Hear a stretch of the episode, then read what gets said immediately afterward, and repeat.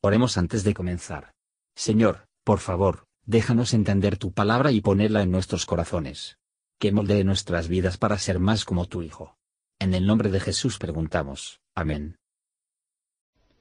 Capítulo 8 Entonces juntó Salomón los ancianos de Israel y a todas las cabezas de las tribus, y a los príncipes de las familias de los hijos de Israel, al rey Salomón en Jerusalén, para traer el arca del pacto de Jehová de la ciudad de David, que es Sión. Y se juntaron al rey Salomón todos los varones de Israel en el mes de Etanim, que es el mes séptimo, en el día solemne. Y vinieron todos los ancianos de Israel y los sacerdotes tomaron el arca. Y llevaron el arca de Jehová y el tabernáculo del testimonio y todos los vasos sagrados que estaban en el tabernáculo, los cuales llevaban los sacerdotes y levitas. Y el rey Salomón y toda la congregación de Israel que a él se había juntado, estaban con él delante del arca, sacrificando ovejas y bueyes, que por la multitud no se podían contar ni numerar. Y los sacerdotes metieron el arca del pacto de Jehová en su lugar, en el oráculo de la casa, en el lugar santísimo, debajo de las alas de los querubines. Porque los querubines tenían extendidas las alas sobre el lugar del arca, y así cubrían los querubines el arca y sus varas por encima. E hicieron salir las varas, que las cabezas de las varas se dejaban ver desde el santuario delante del oráculo, mas no se veían desde afuera, y así se quedaron hasta hoy. En el arca ninguna cosa había más de las dos tablas de piedra que había allí puesto Moisés en Horeb, donde Jehová hizo la alianza con los hijos de Israel cuando salieron de la tierra de Egipto. Y como los sacerdotes salieron del santuario, la nube hinchió la casa de Jehová. Y los sacerdotes no pudieron estar para ministrar por causa de la nube, porque la gloria de Jehová había henchido la casa de Jehová. Entonces dijo Salomón, Jehová ha dicho que él habitaría en la oscuridad. Yo he edificado casa por morada para ti, asiento en que tú habites para siempre. Y volviendo el rey su rostro, bendijo a toda la congregación de Israel, y toda la congregación de Israel estaba en pie, y dijo, Bendito sea Jehová, Dios de Israel, que habló de su boca a David mi padre, y con su mano lo ha cumplido, diciendo, Desde el día que saqué mi pueblo Israel de Egipto, no he escogido ciudad de todas las tribus de Israel para edificar casa en la cual estuviese mi nombre, aunque escogí a David para que presidiese en mi pueblo Israel. Y David mi padre tuvo en el corazón edificar casa al nombre de Jehová Dios de Israel. Mas Jehová dijo a David mi padre, Cuanto a haber tú tenido en el corazón edificar casa a mi nombre, bien has hecho en tener tal voluntad. Empero tú no edificarás la casa, sino tu hijo que saldrá de tus lomos, él edificará casa a mi nombre. Y Jehová ha verificado su palabra que había dicho, que me he levantado yo en lugar de David mi padre, y heme asentado en el trono de Israel, como Jehová había dicho, y he edificado la casa al nombre de Jehová Dios de Israel.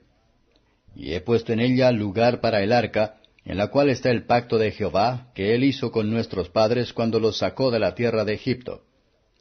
Púsose luego Salomón delante del altar de Jehová en presencia de toda la congregación de Israel, y extendiendo sus manos al cielo dijo, Jehová Dios de Israel, no hay Dios como tú, ni arriba en los cielos, ni abajo en la tierra, que guardas el pacto y la misericordia a tus siervos, los que andan delante de ti de todo su corazón, que has guardado a tu siervo David mi padre lo que le dijiste, dijístelo con tu boca y con tu mano lo has cumplido, como aparece este día. Ahora pues, Jehová Dios de Israel, cumple a tu siervo David mi padre lo que le prometiste diciendo, No faltará varón de ti delante de mí, que se siente en el trono de Israel, con tal que tus hijos guarden su camino, que anden delante de mí, como tú has delante de mí andado. Ahora pues, oh Dios de Israel, verifíquese tu palabra que dijiste a tu siervo David mi padre. Empero, ¿es verdad que Dios haya de morar sobre la tierra? He aquí que los cielos, los cielos de los cielos, no te pueden contener, cuanto menos esta casa que yo he edificado. Con todo, tú atenderás a la oración de tu siervo y a su plegaria, Oh Jehová Dios mío, oyendo propicio el clamor y oración que tu siervo hace hoy delante de ti. Que estén tus ojos abiertos de noche y de día sobre esta casa, sobre este lugar del cual has dicho, mi nombre estará allí, y que oigas la oración que tu siervo hará en este lugar. Oye pues la oración de tu siervo y de tu pueblo Israel. Cuando oraren en este lugar, también tú lo oirás en el lugar de tu habitación desde los cielos, que oigas y perdones. Cuando alguno hubiere pecado contra su prójimo, y le tomaren juramento haciéndole jurar, y viniere el juramento delante de tu altar en esta casa, tú oirás desde el cielo, y obrarás y juzgarás a tus siervos, condenando al impío, tornando su proceder sobre su cabeza, y justificando al justo para darle conforme a su justicia. Cuando tu pueblo Israel hubiere caído delante de sus enemigos por haber pecado contra ti, y a ti se volvieren, y confesaren tu nombre, y oraren, y te rogaren y suplicaren en esta casa, óyelos tú en los cielos, y perdona el pecado de tu pueblo Israel, y vuélvelos a la tierra que diste a sus padres. Cuando el cielo se cerrare y no lloviere por haber ellos pecado contra ti, y te rogaren en este lugar, y confesaren tu nombre, y se volvieren del pecado cuando los hubieres afligido, tú oirás en los cielos y perdonarás el pecado de tus siervos, y de tu pueblo Israel, enseñándoles el buen camino en que anden, y darás lluvia sobre tu tierra, la cual diste a tu pueblo por heredad. Cuando en la tierra hubiere hambre o pestilencia, o tizoncillo, o niebla, o langosta, o pulgón, si sus enemigos los tuvieren cercados en la tierra de su domicilio, cualquiera plaga o enfermedad que sea, toda oración y toda súplica que hiciere cualquier hombre, o todo tu pueblo Israel, cuando cualquiera sintiere la plaga de su corazón y extendiere sus manos a esta casa, tú oirás en los cielos en la habitación de tu morada, y perdonarás y obrarás, y darás a cada uno conforme a sus caminos, cuyo corazón tú conoces, porque sólo tú conoces el corazón de todos los hijos de los hombres, para que te teman todos los días que vivieren sobre la haz de la tierra que tú diste a nuestros padres.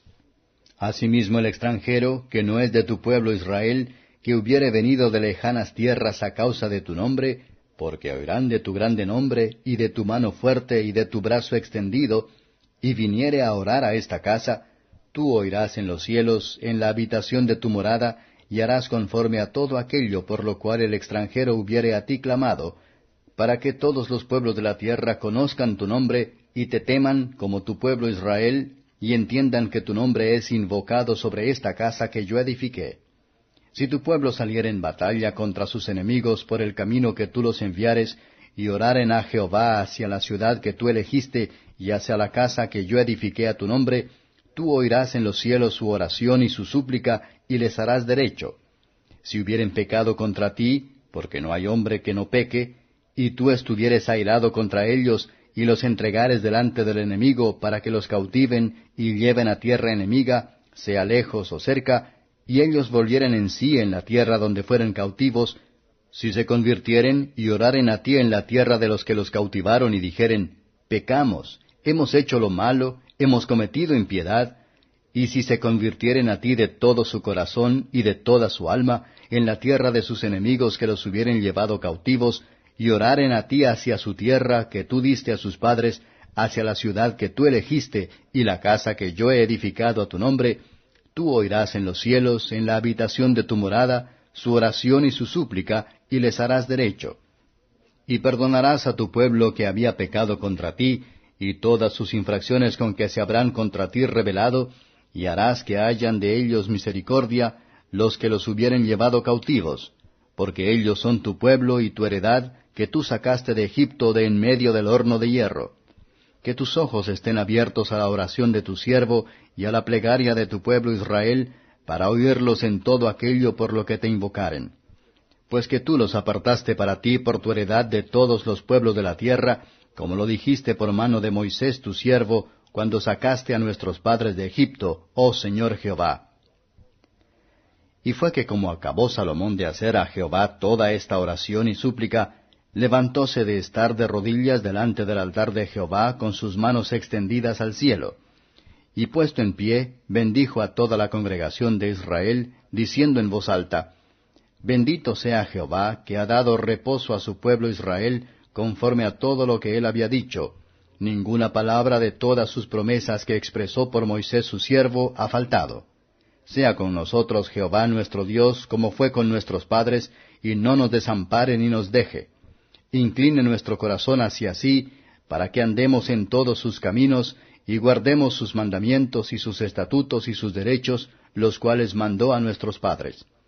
Y que estas mis palabras con que he orado delante de Jehová estén cerca de Jehová nuestro Dios de día y de noche, para que Él proteja la causa de su siervo y de su pueblo Israel cada cosa en su tiempo, a fin de que todos los pueblos de la tierra sepan que Jehová es Dios y que no hay otro. Sea pues perfecto vuestro corazón para con Jehová vuestro Dios, andando en sus estatutos y guardando sus mandamientos como el día de hoy. Entonces el rey y todo Israel con él sacrificaron víctimas delante de Jehová. Y sacrificó Salomón por sacrificios pacíficos, los cuales ofreció a Jehová veinte y dos mil bueyes y ciento veinte mil ovejas. Así dedicaron el rey y todos los hijos de Israel la casa de Jehová. Aquel mismo día santificó el rey el medio del atrio que estaba delante de la casa de Jehová, porque ofreció allí los holocaustos y los presentes y los cebos de los pacíficos, por cuanto el altar de bronce que estaba delante de Jehová era pequeño, y no cupieran en él los holocaustos y los presentes y los cebos de los pacíficos. En aquel tiempo Salomón hizo fiesta, y con él todo Israel, una grande congregación, desde como entran en Amad hasta el río de Egipto, delante de Jehová nuestro Dios por siete días, y otros siete días, esto es por catorce días. Y el octavo día despidió al pueblo, y ellos, bendiciendo al rey, se fueron a sus estancias alegres y gozosos de corazón por todos los beneficios que Jehová había hecho a David su siervo y a su pueblo Israel. Comentario de Matthew Henry I Reyes capítulo 8, versos 1 a 11. La puesta en el arca, es el fin que debe coronar la obra, esto se hizo con gran solemnidad. El arca fue fijada en el lugar designado para su descanso en la parte interior de la casa, de donde espera que Dios le hable a ellos, incluso en el lugar santísimo. Las varas del arca fueron dibujados a cabo, a fin de dirigir el sumo sacerdote en el propiciatorio encima del arca, cuando él entró, una vez al año, para rociar la sangre allí. Para que continuaran de uso, aunque no había motivo más para llevarlo a por ellos. La gloria de Dios que aparece en una nube puede significar, 1. La oscuridad de esa dispensación, en comparación con la luz del Evangelio, por el cual, a cara descubierta, contemplamos como en un espejo la gloria del Señor. 2. La oscuridad de nuestro estado actual, en comparación con los ojos de Dios, que será la felicidad del cielo, donde se dio a conocer la gloria divina, versos 12 a 21. Salomón animó a los sacerdotes. Que eran mucho maravillado de la nube oscura. Las dispensaciones oscuras de la providencia nos deben acelerar al huir en busca de refugio a la esperanza del Evangelio. Nada puede más reconciliarnos con ellos, más que considerar lo que Dios ha dicho, y para comparar su palabra y trabaja juntos. Cualquier bien que hacemos, tenemos que mirar en él como la realización de la promesa de Dios para nosotros, no de nuestras promesas a Él, versos 22 a 53. En esta excelente oración, Salomón hace lo que debemos hacer en cada plegaria. Que da gloria a Dios. Experiencias frescas de la verdad de las promesas de Dios piden elogios más grandes. Él demanda por la gracia y el favor de Dios. Las experiencias que tenemos de Dios de llevar a cabo sus promesas, deben animarnos a depender de ellos, y para abogar por ellos con Él, y aquellos que esperan nuevas misericordias, deben estar agradecidos por los ex misericordias. Promesas de Dios debe ser la guía de nuestros deseos, y el suelo de nuestras esperanzas y expectativas en la oración. Los sacrificios, el incienso, y todo el servicio del templo, eran típicos de las oficinas del Redentor, la oblación y la intercesión. El templo, por lo tanto, estaba continuamente para ser recordado. Bajo una palabra, perdónalos, Salomón expresó todo lo que podía pedir en nombre de su pueblo. Porque, como todos los muelles de miseria del pecado, el perdón de los pecados prepara el camino para la eliminación de todos los males, y la recepción de todos los bienes. Sin ella, ninguna liberación puede ser una bendición. Además de la enseñanza de la palabra de Dios, Salomón rogó al Señor mismo que enseñara a la gente a sacar provecho de todos, incluso por parte de sus castigos. Y sabrán todos los hombres de la plaga de su corazón, qué es lo que le duele, y extenderán sus manos en oración a esta casa, si el problema sea del cuerpo o de la mente, que la representará ante Dios. Cargas internas parecen especialmente destinados. El pecado es la plaga de nuestro propio corazón, Nuestras corrupciones en la vivienda son nuestras enfermedades espirituales. Cada verdaderos esfuerzos israelitas supieran ellos. Que Él puede mortificar ellos, y ver contra los levantamientos de ellos. Estos lo llevan hasta las rodillas, lamentando estas cosas, extendía las manos en oración. Después de muchos particulares, Salomón concluye con la solicitud general, que Dios los escuchó a su pueblo rezando. No hay lugar, ahora, bajo el Evangelio, se puede añadir a las oraciones hechas en o hacia ella. La sustancia es Cristo, todo lo que pidamos en su nombre, se nos ha dado. De esta manera, el Israel de Dios se establece. Y lo santificó, el reincidente se recupera y se curó.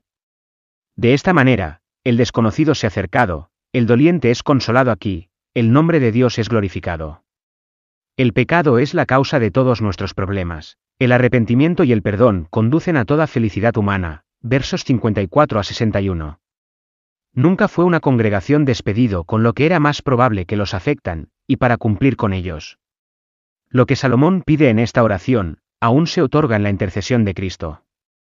De la que su súplica era un tipo. Vamos a recibir la gracia suficiente, adecuado y oportuno, en todo tiempo de necesidad.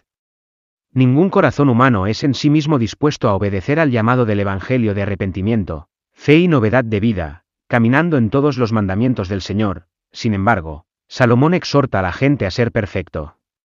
Este es el método bíblico, es nuestro deber de obedecer el mandato de la ley y el llamado del Evangelio, viendo que hemos quebrantado la ley.